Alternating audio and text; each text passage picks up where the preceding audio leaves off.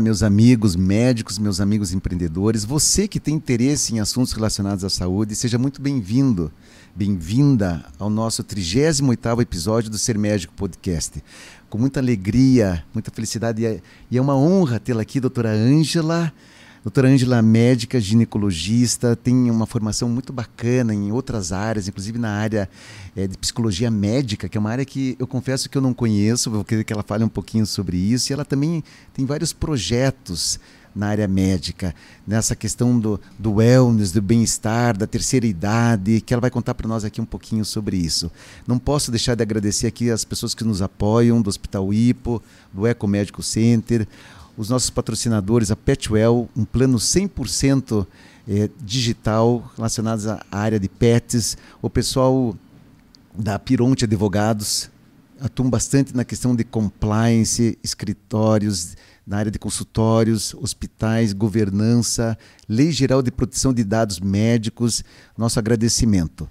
Seja muito bem-vinda, doutora Ângela. Um prazer obrigada, ter você aqui com a gente. Obrigada, César. É um prazer também estar aqui, uma satisfação e tenho muita gratidão por essa oportunidade, inclusive de conhecê-lo melhor e conhecer também o seu projeto.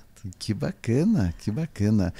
Doutora Ângela, vamos conhecer um pouquinho quem é a doutora Ângela. Então, eu gostaria assim que comentasse para nós assim como é que foi a jornada para chegar a ser médica que a senhora passou. Como é que é? Uhum. Bom, é, essa, essa questão de ser médica na minha vida foi muito interessante. É, eu nasci em Santa Catarina, em Lages, eu tinha oito anos de idade e estava passando um Globo Repórter. E eu estava na casa da minha avó. Eu assisti, era sobre Médicos Sem Fronteiras. E ali eu falei, quando terminou o programa, eu vou ser médica. Bacana. E dali em diante as minhas bonecas passaram a ser minhas pacientes. Eu tinha fichas clínicas com todos os sintomas delas que eu anotava. É, elas ficavam na caminha, fazia cirurgia nas bonecas, até que finalmente eu entrei na faculdade de medicina com 16 anos e meio. E foi uma felicidade. E sou extremamente apaixonada por todo esse meu percurso de profissão. Entrou bem nova na faculdade. Entrei né? bem nova na faculdade. No primeiro vestibular. No primeiro vestibular. Que bacana. Fiz faculdade evangélica. Na faculdade evangélica. É, me formei em Uma 87. excelente faculdade. Né? Nós temos vários colegas hoje, professores, pessoas que já atuam na área médica aí de grande renome, né? que vieram da, da, Universidade, da Universidade Evangélica. Parabéns. Ah, obrigada. E há quantos anos é formada? Vão completar 35 anos agora em dezembro de profissão. 35 anos, uhum. que bacana. Uhum. E eu vejo que tem muitos projetos.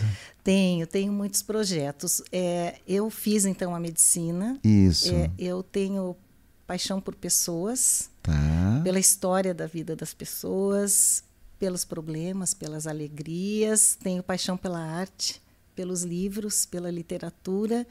E desde o início da minha profissão eu procurei associar essas paixões, tanto na minha vida pessoal quanto na minha vida profissional. E aí, diante disso, surgiram alguns projetos. Então, antes de nós entrarmos nos projetos, uhum. eu gostaria de saber assim, como é que foi a formação da doutora Ângela? Começou com a ginecologia, residência em ginecologia? Isso, fiz ginecologia obstetrícia. Tá. Né? E já a seguir eu fiz uma pós-graduação em sexualidade humana. Bacana. Fiz algumas, duas especializações em psicologia médica, é, é, medicina psicossomática e depois, com os anos, e eu sou ginecologista, as minhas pacientes também foram envelhecendo, assim como eu, e eu optei por fazer geriatria. Então, eu fiz parte da primeira turma de geriatria da Universidade Positivo, com o Dr. Maurílio Pinto como coordenador, Sim. e eu terminei em 2012 essa geriatria. E hoje, qual que é a área de atuação? A minha principal. área de, hoje eu ainda faço duas pós-graduações, uma em neurociências e a outra em terapia cognitivo comportamental. Ou seja, é, é estudante dessas Sou áreas? Sou estudante dessas áreas. Meus parabéns. Olha, aqui eu até preciso, com todo respeito, me perdoe, eu vou fazer uma pausa. Como é importante o médico estar tá sempre nesse, nessa essa vida que, eu, que a gente chama do lifelong learning, que é sempre estar tá estudando, estar tá se atualizando, indo em busca de novos conhecimentos, novas áreas.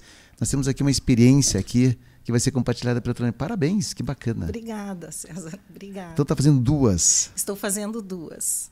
É um pouco de aventura isso, né? Na, na vida mas, da gente, na correria, mas está sendo maravilhoso para mim. Maravilhoso. E a minha área de atuação, eu fiz obstetrícia há muitos anos, a parte cirúrgica Hoje da não ginecologia. Faz mais. Não, há 12 anos, quando eu fui optando por me dedicar à geriatria, eu saí da parte cirúrgica e fiquei completamente voltada ao atendimento clínico das pacientes. Né? E aí eu também canalizei esse atendimento para as pacientes na fase de maturidade e envelhecimento. Então, hoje, no meu consultório, eu atendo mulheres acima dos 40 anos e a longevidade enquanto elas estiverem por aí, eu também, não é? Que bacana. Queria entender um pouquinho é, como é que como é que a senhora observa essa transformação dessa dessa mulher madura hoje, acima dos 40, 45 anos, em relação a alguns anos atrás? Isso está acontecendo de uma forma mais precoce? E se isso está acontecendo, você acha que a mulher eu acho que a mulher acima da cidade é uma mulher moderna, contemporânea, uhum. que tem várias histórias, que está integrada a um, um, contexto novo da sociedade. Ela está preparada para enfrentar é, esses desafios do dia a dia, além de questões dela como mulher, de hormonais, de tudo isso, mas a, a questão mais psicológica, como é que está hoje, de uma maneira geral, assim que a senhora vê isso no consultório? Uhum. Olha, excelente pergunta e colocação, porque eu acho que uma das coisas que mais me motivou a estudar geriatria e aprofundar meus estudos na psicologia humana foi justamente essa questão. Porque é um paradoxo. Nós temos é as pessoas tendo maior longevidade, vivendo mais tempo, tempo médio de vida da mulher brasileira hoje é 81 anos, né? tempo médio. Que é maior do que os homens, não maior, é? Maior, em média, cinco anos maior que o dos homens. Isso. Ainda essa faixa de diferença está diminuindo, né? pela modernidade da vida da mulher. E apesar de nós termos essa longevidade, há um, e é isso que eu vim trazer aqui, é, uma proposta diferente, que há um olhar um pouco negativo ao processo de envelhecimento, uma relutância em entrar nesse momento de ciclo de vida. Não só o envelhecimento, o adulto maduro, que a gente considera lá a partir dos 40, 45 anos, a mulher, especialmente, ela tem uma preocupação muito grande é, em achar que o valor dela está na juventude.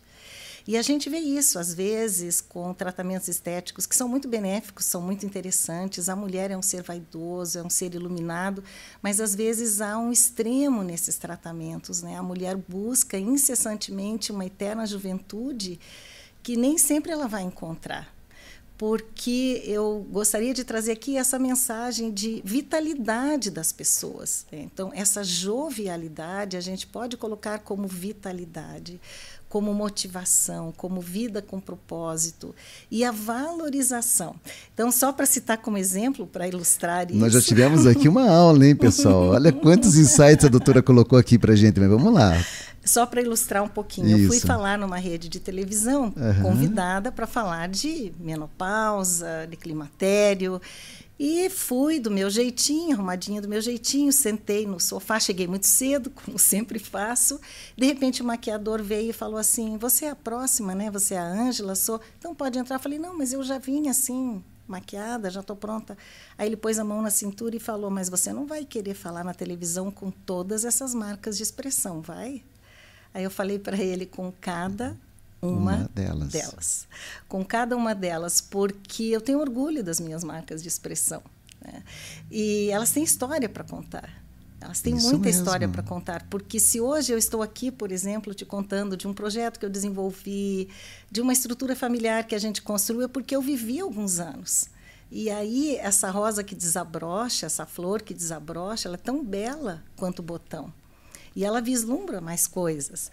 Então, eu vejo isso. Hoje, a mulher, e eu faço uma campanha em relação à beleza natural da mulher madura, a importância da mulher madura, a autoconfiança da mulher madura, porque a gente pode viver assim a melhor fase da vida da gente, porque a gente está colhendo os frutos. E muitas vezes, nessa hora, eu ouço no meu consultório uma mulher de 40, 42 anos, doutor, eu estou derretendo eu estou velha, eu estou acabada. E você olha, na tua frente tem uma mulher linda, linda, né? tomando lá cinco antidepressivos, mais um ansiolítico, mais um tratamento. E eu acho que temos que fazer essa campanha, nós mulheres todas, entendermos que é bonito envelhecer. Eu não sou ginecologista, mas eu sou fã das mulheres. Tá? isso não é. Sim. Quem me conhece, eu não falo isso para para fazer galanteios, nada, mas eu acho que a mulher ela tem uma força e ela tem isso que a doutora Ângela colocou, que é algo assim muito especial, porque veja bem, né, não vamos entrar na questão hormonal, acho que a senhora falou muito bem, eu não vejo a mulher hoje da terceira idade, me corrija se estiver errado, como uma mulher doente, eu vejo como uma mulher integrada à sociedade de forma muito ativa. Exato e que continua produzindo e vai produzir até onde ela conseguir produzir, uhum. seja intelectualmente, seja através de cultura, de pintura, que eu sei que a senhora gosta, seja através de esporte, atividade física. 2030, eu li algo que é interessante, que nós teremos é, na terceira idade, que é acima de 65 anos, em alguns países considerados 60 uhum. anos, é, uma população muito semelhante de, na pirâmide é, de adolescentes. Em 2050, uhum. nós teremos, na mesma proporção de idosos, de jovens abaixo de adolescentes e jovens até 15 anos, ou seja, a população de idosos vai ficar cada vez maior e nós uhum. temos que envelhecer com qualidade. É isso, Exatamente. doutora? Exatamente. Nós temos que envelhecer com qualidade, com integração, com liberdade, com alegria, né, e realizações. Que bacana. Conte para nós um pouquinho, então, é, esse projeto que a senhora. Vamos por etapas, não quero chegar lá. Fale um pouquinho como é que é as suas atividades, assim. Como é, eu sei que a senhora gosta de pintura, uhum. né? Trouxe aqui algumas pinturas, é isso? É, algumas coisas para mostrar da história do projeto. Isso aqui é de pacientes. Esse é do projeto? Uhum, tá. tá. Então me fale um pouquinho da senhora sobre as suas, assim, os seus hobbies. Bom, os meus hobbies. Que eu, eu que eu considero ser muito jovem. Não sei qual é essa idade, mas é assim, é Eu tenho ativamente. 58 anos. Pessoal, é. você não diz, eu estou pessoalmente que ela tem 58 anos, mas eu vejo que tem uma energia, né, um sorriso muito, assim, é uma vontade de viver muito grande. Muito grande, Parabéns. exatamente. Obrigada. É, então, dos meus hobbies, é, eu sempre gostei de desenhar, pintar. Eu tá. não tive, assim, talvez a curiosidade, ou por ser médica, sempre estudando e tenho três filhos, então eu não fiz cursos de pintura. Mas eu sempre fui um pouco autodidata por prazer mesmo, de desenhar, de pintar e tudo mais. E eu gosto muito de ler, gosto dos livros, gosto de escrever. Não escrevi um livro, mas eu gosto muito de escrever textos e ler.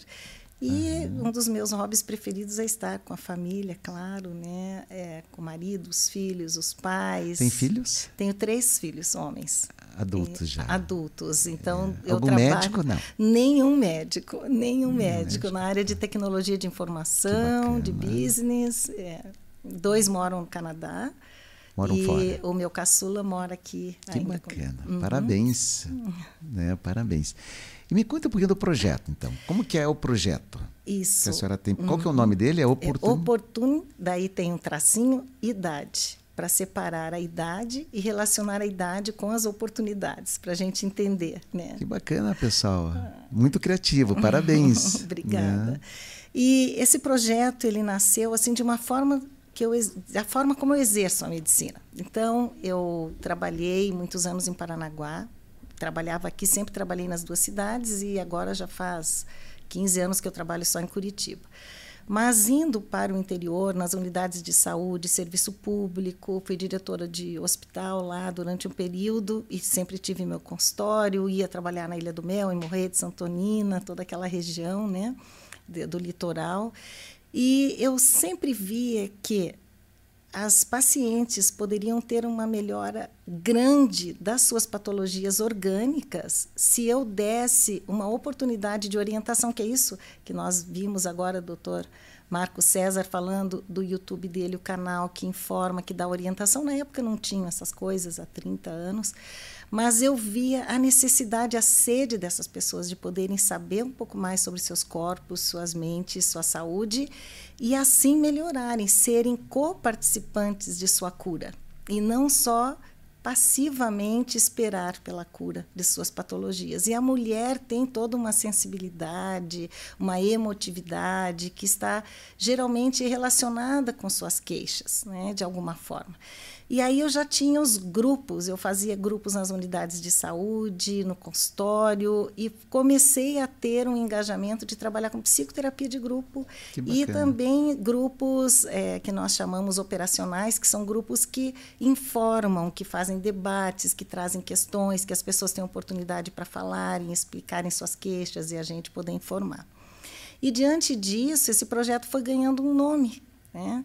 E como eu, ele antes chamava-se Essence, de essência em francês, mas é como eu fiz a geriatria, eu mudei para oportunidade, porque aí eu fui abrangendo pessoas com uma idade acima dos 40 anos.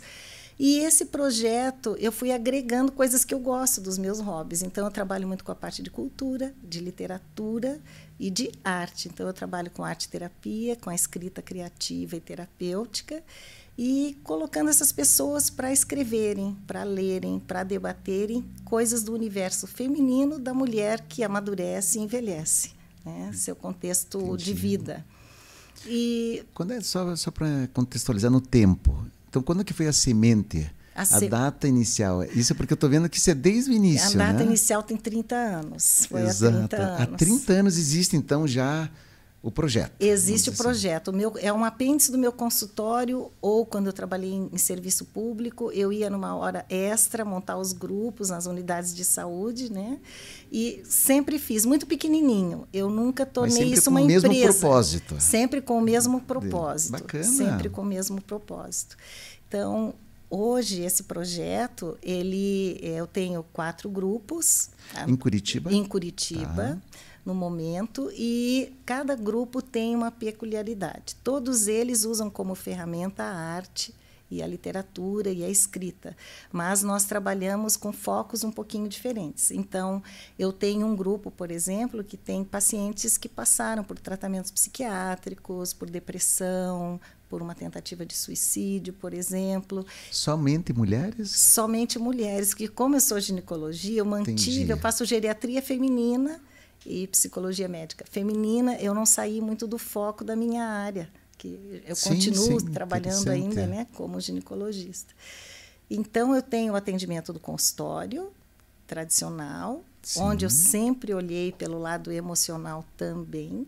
E aí eu convido as pacientes a participarem dos grupos. Tem grupos que são oficinas de vivência, que duram um período limitado, e outros que são permanentes. Por exemplo, essa senhora que hoje eu vou mostrar daqui a pouco para vocês de trabalho, ela está comigo há 10 anos todas as quartas-feiras. Né?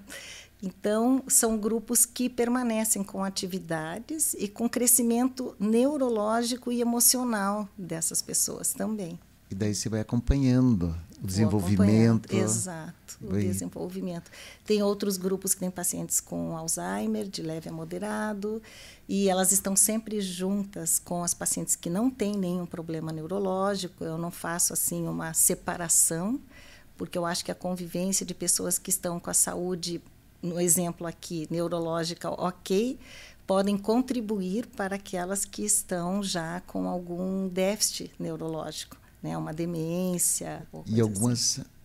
acabam até se sentindo úteis por fazer isso, né? Com certeza. Porque é uma atividade que provoca elas a contribuir para a melhoria do outro, né? Exatamente. Que interessante. Normalmente são grupos de quantas pessoas? Dez pessoas no máximo. No máximo. Nos grupos. Uhum, dez e com que frequência que vocês se reúnem? Uma vez por semana. Tá. Durante... Tem algum local específico Sim. no consultório? É no prédio do meu consultório. Ah, no prédio tem do as salas de reunião, tem auditórios e aí a gente faz essas atividades internas e tá. também temos atividades externas que foram prejudicadas na época da pandemia, em parte, que a gente vai a museus, vai a teatro, vai a cinema, sempre relacionado a um tema do universo feminino que a gente vai debater depois nos encontros. Né?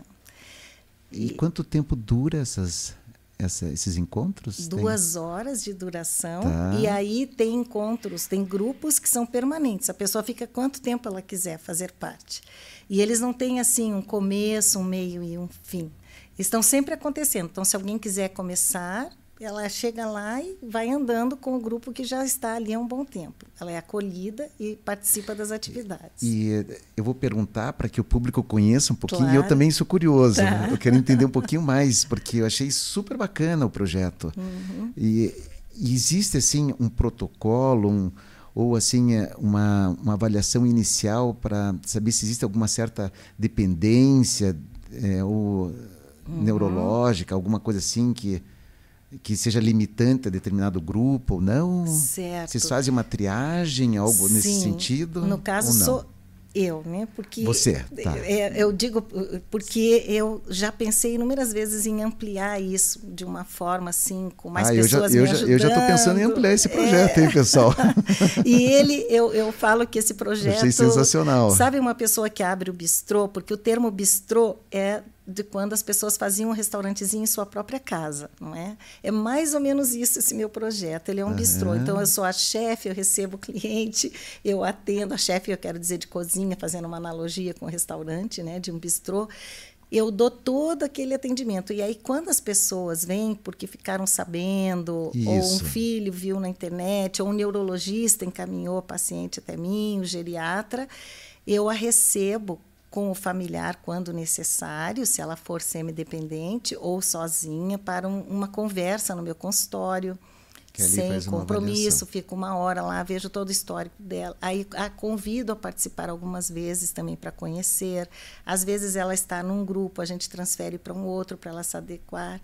E é grande, uma coisa diferenciada dessa, dessa questão é assim: eu geralmente recebo as pessoas porque elas foram indicados, ah, minha mãe está muito sozinha, ou uma mulher de seus 40, 50 anos que está vivendo uma crise conjugal, um uma divórcio, fase. uma fase é. difícil, e a pessoa geralmente fala assim, ah, não, mas sabe o que, que é, doutora? Até achei interessante, mas meu filho que me trouxe, ou minha irmã que indicou, mas eu estou desacreditada porque eu já fiz psicoterapia, eu tomo tanto remédio, Aí, doutora, eu acho que eu não vou gostar. Eu nem sei pintar, eu, eu nem gosto de ler, eu não sei escrever bem doutora, olha, eu vou porque a senhora é muito simpática, está sorrindo aí para mim, eu vou no primeiro encontro, mas a senhora não me leve a mão, eu não vou ficar. E ficam.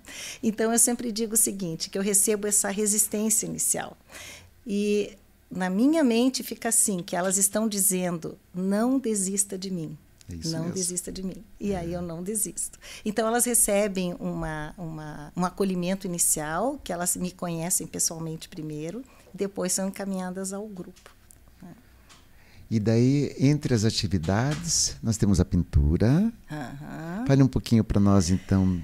Da pintura, Por né? Por favor. Então, a questão da pintura, no caso aqui da arte terapia, ela não arte é uma isso, ela acaba não. Eu uso uma face da arte terapia porque a arte terapia não é escola ou, ou ensinamento de técnica de pintura. Sim. A gente vai pegar aquilo que a pessoa é e vai tentar transferir, dividir um pouco com o meio externo, que no caso aqui é papel e lápis de cor, que são métodos baratos, acessíveis, que a pessoa carrega para lá e para cá, não tem cheiro de tinta, não tem mão suja, né? E que às vezes isso para elas não é tão agradável. E aí a gente vai trabalhando com temas. Por exemplo, aqui eu trouxe duas figuras humanas, né? E não sei se, se dá para ver daqui. Isso, tá pode, por, por favor. Tá. Eu trouxe Vamos... só como exemplo essas pinturas. A senhora consegue levantar? Ah, consigo. aqui na câmera? Uhum. Então, vou mostrar assim numa sequência. Isso. Aqui eu trouxe como exemplo Essa uma aqui. pintura, tá? É, aliás, três pinturas da mesma pessoa. A dona Geni, ela tem 90 anos hoje e ela está comigo há quatro anos. Então, ela a, não pintava, ela dizia que pintava na infância, com lápis de cor e nem pintava. E a gente começava com uma pintura assim, que são aqueles livrinhos de pintura que foram bastante moda. Né? Exato. Né? E aí, vejam bem, né? é uma pintura bem básica do ladinho. Uma pintura bem básica, certo? Olhando. Mas aí as pessoas evoluem sem técnica, com autodidatismo, para isso aqui. É a mesma pessoa. É a mesma pessoa. Aqui. Impressionante, hein? Outra pintura. A mesma pessoa. Né? A mesma pessoa? A mesma pessoa que começou lá. E isso, ela não teve, a gente não põe a mão no trabalho delas, e ela não teve a, uma aula de técnica. Eu passo dicas, elas pintam em casa. No começo, elas levam isso aqui, e às vezes levam três semanas para trazer de volta, quatro. E depois eu tenho que entregar em torno de três a quatro por semana. Então, tem um caso interessante da, de uma senhora com Alzheimer que estava prostrada, só dormia o dia todo, ficava na televisão, mas nem entendia mais nada. E aí ela veio para o meu grupo. Então, os filhos trouxeram. De repente, as filhas vieram e falaram assim: Doutora Ângela, mas agora a gente está preocupado que está acontecendo uma coisa com a mãe. Porque agora ela só quer pintar. ela só quer pintar. É. Né? Então, tem essa questão. Aqui é uma paciente que tem já um quadro neurológico, Tá? Tá. E ela escrevia poesias até dois, dois, três anos atrás. Ela pintava maravilhosamente bem. E ela chega na minha sala pegando, ao contrário, o lápis. E ao invés dela riscar no papel, ela começa riscando na fotografia. Se a gente poderia pensar, a fotografia que serviria de modelo, a gente uhum. poderia pensar: olha, ela não consegue mais, vamos desistir.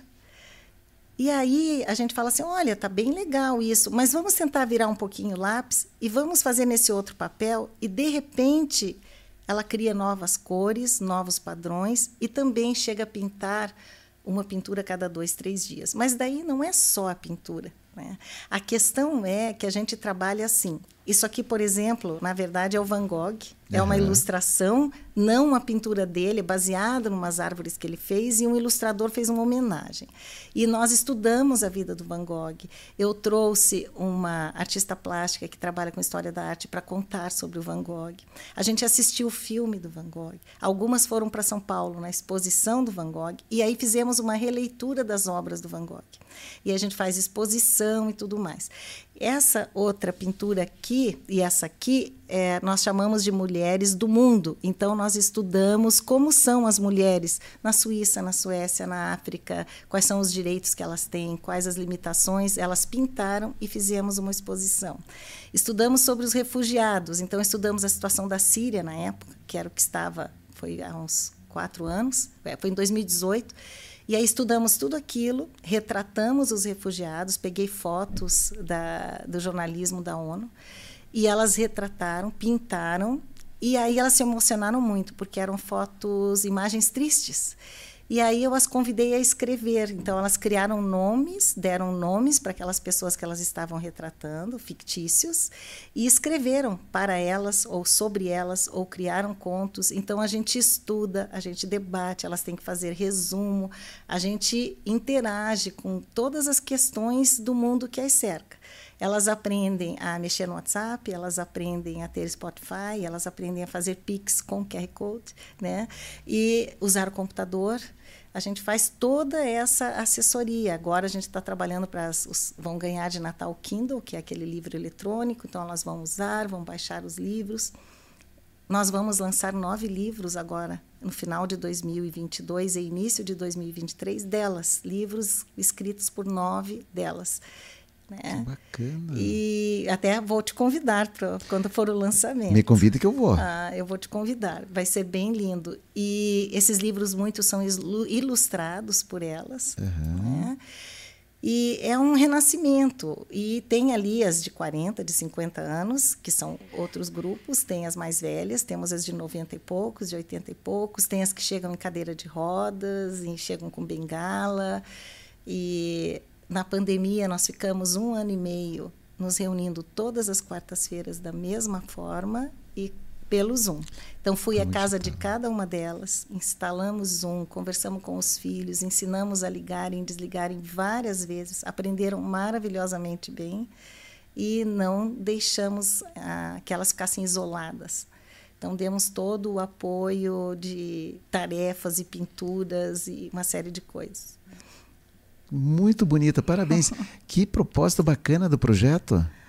Porque eu vejo que tem várias situações aí emocionais que a senhora começa a mexer, né? Uhum. Nessas pessoas, né? Inclusive uma que me chama muita atenção é a questão da, da individualidade da pessoa da terceira idade que de repente ela está em casa junto com os familiares, mas ela está sozinha, porque Exato. os familiares estão no dia a dia delas, rotina, entra, sai, entra e sai, e elas se sentem até excluídas, uhum. mesmo estando dentro uhum. da própria casa dos familiares. E quando elas fazem essa imersão num projeto, que seja duas horas, uhum. mas de uhum. forma contínua, com oportunidade de conhecer outras outras situações, outros pintores, elas começam assim, a reproduzir emoções.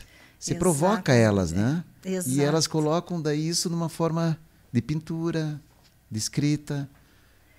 É, é muito, é muito interessante. Você abordou um tema muito importante, porque por mais que a família dê muito amor e carinho, todos Que a gente nós, acha que está dando, é, né? Amor e carinho. E está. está. Só que a, a, necessidade de conviver com um grupo de iguais, da mesma faixa etária, os pares. Os pares. É, e é. interagir, e ter assunto para conversar. Né? E, e, esses assuntos, porque nós não fazemos só assim uma reunião de senhoras, né? um chá, elas têm que desenvolver e sempre pegam desafios. E agora, na nossa exposição, esse ano, nós vamos ter mais de 500 pinturas delas é uma produção enorme, assim, porque a gente chega uma hora que a gente não dá conta. Eu vou te contar, não sei se ainda tenho tempo. Tem, o um, tempo é seu, vamos lá, por um favor. Um pouquinho de como a nós. gente trabalha com conte essas imagens, né? Porque as pessoas talvez vão ficar curiosas, não, mas elas desenharam. Então, existe um aplicativo no celular que transforma a foto num esboço de desenho bem tênue. Então tem aqueles esboços bem marcados, bem definidos assim, com uma linha grossa, que são mais ou menos semelhantes a esses livrinhos de pintura, e existe o esboço que vai ficando quase desaparecendo. Inclusive alguns contornos não aparecem, aparecem só uma forma geral. Então, quando elas começam no grupo, a gente oferece o esboço com o contorno mais nítido, mais perceptível, e paulatinamente eu vou tirando. Então, essas pinturas aqui de face, por exemplo, era um contorno tão tênue, tão tênue, que a boquinha já não aparecia, ela teve que olhar na foto para fazer os olhos, o cabelo, porque eu vou tirando, então elas ficam com a ilusão que elas têm ali um desenho embaixo, mas já quase não tem mais. E eu sempre mostro para os colegas, às vezes, que vão conhecer o projeto, falo, leva um para casa e pinta. Porque aí a gente vê, nossa, mas é difícil. A gente pensa, ah, mas se tem um desenho, então é fácil. Mas é que fica com uma realidade, e não são só figuras humanas, né? Elas pintam paisagens. Eu trouxe esses aqui porque é uma coisa difícil de fazer, figura humana. Entendi. Então, para mostrar. E isso aqui, na verdade, é uma coisa que está dentro delas, essa habilidade. Não foi uma coisa que eu as treinei. Né? É isso que eu fico me questionando. Essa que é a questão. É, ou seja, será que todos nós temos, temos. É, a possibilidade de pintar, assim, assim, é, guardadinha lá um... Todos temos, porque a arte é uma linguagem humana. É uma expressão. Ela também pode ser uma profissão, um dom, mas ela faz parte de uma forma que nós temos de nos expressarmos, exatamente. É uma que forma bacana. de linguagem, de expressão. Assim como a escrita. Né? Desde que existe o ser humano e que ele começou a se comunicar com símbolos, isso está dentro de nós. E hoje a gente vai esquecendo dessa nossa habilidade porque a fotografia substitui um pouco isso. É, no caso, até as mensagens que a gente manda no WhatsApp e aqui para o público, eu gostaria de dizer assim: escrevam suas próprias mensagens, mandem com as suas próprias fotos, seus vídeos, porque é claro que tem mensagens e vídeos prontos, lindos, belos mas você pode fazer coisas belíssimas e vai se surpreender. Então, isso também, nós temos os grupos de WhatsApp, elas sempre têm que criar o próprio bom dia, como que elas vão escrever, como que elas vão fazer. Sabe que é muito interessante, Toranja, porque eu vejo que realmente existe uma tendência deles, de eles acabam fazendo assim um, um copia e reproduz. Eles copiam, uhum. né, como se fosse um encaminhamento de, de mensagens de repente, se começar a treiná-los, a que eles comecem a escrever o que eles estão sentindo, né? não só copiar e. Uhum, exatamente. É um estímulo. É um, é, estímulo, é um treinamento. E né? é um treinamento neuropsicológico. Neuropsicológico. Porque é, essa expressão ela é uma forma. Eu analiso, por exemplo, até as cores. Tem, eu olho as pinturas, não precisa ter assinatura, eu sei de quem é, porque elas saem muito diferentes em termos de estilo porque é isso que a gente tem que descobrir. Que linguagem a gente tem além da linguagem verbal, além da comunicação do dia a dia, do trabalho, e que a gente pode desenvolver. Neurologicamente, hoje nós sabemos que existe a neuroplasticidade. O que, que é isso? É uma capacidade de remodelação dos neurônios, de buscar uma segunda via. Por exemplo, a gente está com alguma dificuldade de descer a 277 para ir para o litoral aqui do Paraná, mas tem a Estrada da Graciosa, não tem? Lá tem mais curvas, demora um pouquinho mais. Mas o que vai acontecer é que dá para chegar no litoral pela Estrada da Graciosa. E você vai ver hortênsias, dependendo da época do ano, beijinhos, pássaros, talvez um animal silvestre.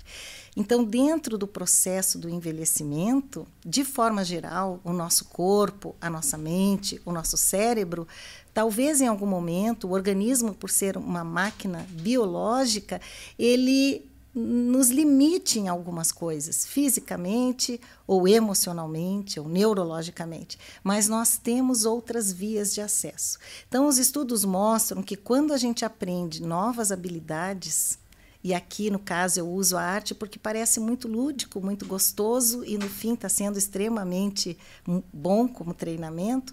A gente vai ter uma reserva neurológica para o nosso futuro. Então, estudos mostram que, além da capacidade intelectual, que a gente pode ter como uma poupança de saúde mental, a gente pode ter a capacidade de aceitar desafios, novos aprendizados, e isso vai servir lá na frente. Se a gente tiver algum déficitzinho, nós vamos ter um agravamento menor desse déficit um retardo disso e vias paralelas, como eu tenho pacientes com Alzheimer que têm amizades, que frequentam o ambiente, que passeiam, que escrevem, que gravam os pensamentos delas e as pinturas. E no meio familiar, às vezes elas ficam mudas e a família fala, ela não fala mais. Então eu filmo e mostro ela falando, ela contando coisas, ela pintando, porque o estímulo está acontecando ali. Ou seja, quanto antes nós começarmos a investir no uhum. estímulo, mais poupança, vamos dizer assim, mais eh, bagagem nós vamos ter para que se vier a acontecer uma piora do quadro, compensar esse déficit. É Exatamente, é, é como se nós tivéssemos nós uma estrada da Graciosa. Que interessante. Para chegar no mesmo objetivo. Que bacana, olha, uma área muito interessante, é uma área que está crescendo muito, né? não só no mercado assim geral, mas eu vejo assim na área de saúde, é, hoje uhum. o mundo uhum. inteiro está dando muito foco para isso, né? E a terceira idade, então, está muito em evidência, né? Muito em evidência. Eu, eu acho muito bacana. Já teve oportunidade de trabalhar em grupos assim de pessoas de idade, de idosos, idosos em, em alguns locais específicos é, para idosos ou não? Não, em caso residenciais de tipo idosos, senior livings. Não, mas eu acompanho algumas idosas, inclusive lá nós temos duas que moram e eu procuro conhecer esses residenciais e participar. Então um dia eu vou lhe fazer um convite. Ah, eu terei o maior prazer. É que é uma área que a gente tem atuação que a gente estuda bastante. Ah. É, e eu achei o projeto sensacional. É.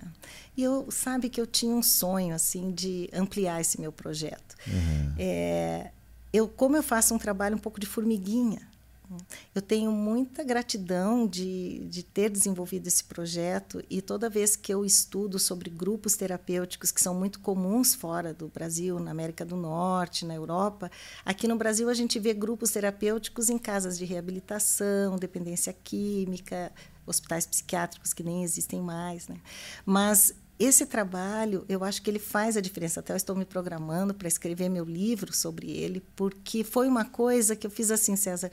Eu fui juntando. Poxa, eu quero trabalhar com isso, então eu vou fazer um curso disso. Eu vou estudar aquilo, porque não tem uma formação muito pronta para você sair fazendo isso. Então eu tive que agregar conhecimentos em áreas afins para montar essa realização. Geriatria, né? Psicologia, psiquiatria, ginecologia, que bacana, sexualidade, sexualidade arte. arte. É. Olha, muito bacana. Nos Estados Unidos tem projetos grandes voltados a essa área, Sim. sabe? Assim, uhum. é, que nós chamamos aí de, de moradias assistidas Exato. ou moradias alegres, que a gente uhum. chama, né? Que é você preparar o idoso sempre com foco que ele chamar ele para uma provocação para que ele se sinta útil, integrado àquela comunidade, os pares que ele vive. Isso é e, não, e que ele não seja chamado de um doente, ou esteja num asilo, esteja numa casa de Isso. repouso, não. Ele está sendo produtivo, né? ativo. Uma vida com propósito. Muito Aqui bacana. nós temos já alguns Temos. surgindo. E, E vai surgir cada vez mais. Exatamente. Uma coisa maravilhosa que aconteceu, uma paciente minha de 89 anos, lúcida, essa é lúcida, participa do meu grupo, mas morava numa chácara. Tem uma condição financeira boa, assim, mas morava numa chácara, tem os filhos ativos profissionalmente. E ela tomou a decisão sozinha de pesquisar os residenciais e comunicar os filhos que estava se mudando na semana seguinte. Está lá há dois anos, num desses residenciais ótimos aqui de Curitiba, é na região metropolitana, e está super bem. Então, até isso eu acho bacana, porque é aquela coisa assim de você não achar, puxa, eu estou sendo rejeitado, ou estou sendo um peso, então eu vou me mudar para um lugar e vou me martirizar e vou sofrer. Tem muita luz nesse túnel, né? É, Mas é uma questão muito de aculturamento. Uhum. O europeu já pensa assim, né? O americano, nós aqui estamos mudando. É. E até as Tamo- estruturas estão começando a chegar cada vez melhores Isso, agora. que daí o mercado se adapta, Se né? adapta. Mas se não houver essa mudança, assim, está mudando, está mudando. É. Que papo bacana, muito interessante. Quero conhecer um pouquinho mais, então, da da Ângela. Posso chamar de Ângela? Deve, né? deve, que é, por favor. Eu já ia te pedir antes até. Tá, é- essa temporada nós é, estamos assim, focando muito o médico por trás do jaleco, que é mostrar a pessoa, quem é o médico. E, e vou fazer assim algumas perguntas rapidinhas aqui, uma brincadeira que a gente faz, e vou perguntar assim: gostaria que, que a senhora nos indicasse assim, um livro. Um livro. O primeiro que me vem à mente é A Casa dos Espíritos, da Isabel Allende, Tá. porque adoro a escritora. Ela tem hoje 83 anos e a história retrata muito bem a trajetória de vida de uma mulher, da infância até a morte, passando pela senilidade e tudo mais. Eu amo esse É uma livro. autobiografia? Não, é Não, uma autobiografia. Na tá. verdade, ela se baseou um pouquinho na história da bisavó dela. Ah, mas entendi. não, não é, Não. porque aí ela foi criando uma ficção. Mas é fantástico, é muito bom. Que bacana. Gosta de assistir filmes? Adoro. É. Uhum. Poderia nos indicar uma? Olha, eu indicaria o mesmo com a Mary Streep, porque Tá. tem a Casa dos Espíritos. Aham. E eu indicaria agora, dentro desse tema que a gente vem conversando, me ocorreu é, Diário de uma Paixão. Diário de uma Paixão. É, é uma história muito linda que trata de um casal que se amavam muito e ela tem Alzheimer. E chega uma hora que, enquanto ela ainda tem uma certa lucidez e autonomia de decisão, ela conversa com ele e pede que ele a leve para uma casa. Né? E lá ela vai viver muito bem e ele vai visitá-la todos os dias. E eles combinam que ele escreveria um diário, diários que foram vários, na verdade não ficou em um só, porque eles já tinham uma certa idade, e leria para ela todos os dias, para ela relembrar tudo que ela É viveu. Então é espetacular. É. Tem o livro também com o mesmo nome. Que bacana. Angela, conte para nós aqui. é, o que, que significa ser feliz para você? Olha, ser feliz para mim é essa simplicidade da gente fazer pelos outros o que a gente sente genuinamente que pode ajudar, a gente fazer as coisas com amor, a gente perceber o amor dos outros e ter gratidão e viver em paz. Que bacana. É, viver em paz. Parabéns, que bonitas colocações. E tempo? Ah, esse, essa é uma pergunta que eu sei que para você. Maravilhosa. Você pode escrever um livro sobre isso, né? Porque você Olha, trabalha com o tempo. Eu sempre falo que existem dois tempos: o tempo de vida da gente, né, que é limitado, Tá. e o tempo que a gente tem no dia a dia, na rotina, é como a gente faz esse tempo esticar ou encolher, como a gente vive esse tempo. Acho que é um dos maiores tesouros que a gente tem, porque é onde a gente pode ser quem a gente é, contribuir para as pessoas, receber a gratidão, né, ser grata. Mas uma mensagem assim, que eu sempre penso é: será que a gente está fazendo um bom aproveitamento desse tempo? Porque hoje a gente tem um excesso de opções do que fazer, do que olhar, do que ler, do que assistir. Então, acho que a gente tem que lembrar: puxa, o tempo é limitado. Então, hoje, hoje, como eu vou administrar da melhor forma esse tempo para que eu me lembre daqui a uns anos que esse dia foi um dia especial. Que bacana. É, é para que a gente valoriza, né? Uhum. Não vamos perder tempo, então, né? É, não vamos perder tempo. Ângela, muito obrigada pelo seu tempo, pelo seu precioso tempo, né? Tenho certeza que foi muito enriquecedor, não só para mim, mas para os nossos ouvintes. Agradeço a sua participação, tá? Gostaria que a senhora deixasse uma mensagem final, assim. Eu sei que a senhora fez várias colocações muito interessantes, mas algo que está dentro do coração, ela disse, olha, se estiver ouvindo... Olha, nós estamos no Outubro Rosa, mas eu não vou falar tanto da parte de mama, porque essa é uma coisa que vocês já sabem, mas eu diria assim, eu queria falar para as mulheres que amem o seu processo de amadurecimento, de envelhecimento, descubram todas as potencialidades. E aí tem uma frase que eu criei que está lá bem grande, adesivada no meu consultório, que é: liberte o seu envelhecer. Para que ele liberte a sua capacidade de viver plenamente. Não fique se agarrando né, numa fase que talvez a gente tenha que fechar o ciclo e tenha que seguir adiante. Mas as portas são inúmeras desse novo ciclo. Basta olhar e acolher. Sensacional, hein, pessoal? Olha que frase bonita. É. Vou querer receber depois dessa frase. Manda. Ah, claro, será um prazer. É, liberte o seu, seu envelhecer, envelhecer, Para que ele liberte a sua capacidade de viver plenamente. Que bacana, tem tanta gente falando, ah, não tenho mais idade para fazer isso, isso, isso, isso, assim. Ou eu não consigo fazer isso porque acontece isso. Fecha o ciclo e liberte-se, não é isso? Exatamente. E se olha no espelho e se ama exatamente como você está. Né? Pessoal, se vocês soubessem a energia dessa mulher, não vou nem dizer essa senhora, vou me corrigir aqui, né? Olha, tremendo. Parabéns, muito Obrigada, bacana. César. Mas como falou o Marco César, que me antecedeu, você é a inspiração. Não, tá? não, Foi obrigado. muito bom, um prazer imenso estar aqui com você. Obrigado, Angela, obrigada pelo teu tempo. Pessoal, não deixem de assistir então esse 38 oitavo episódio do Ser Médico Podcast, tá? Com a doutora Ângela Carvalho, que foi esse, assim foi excepcional, muito bacana, ok? Obrigado mais, mais uma vez, pessoal aí do Eco Médico Center, do Hospital Ipo, Pironte Advogados e da Petwell. Bora lá, pessoal.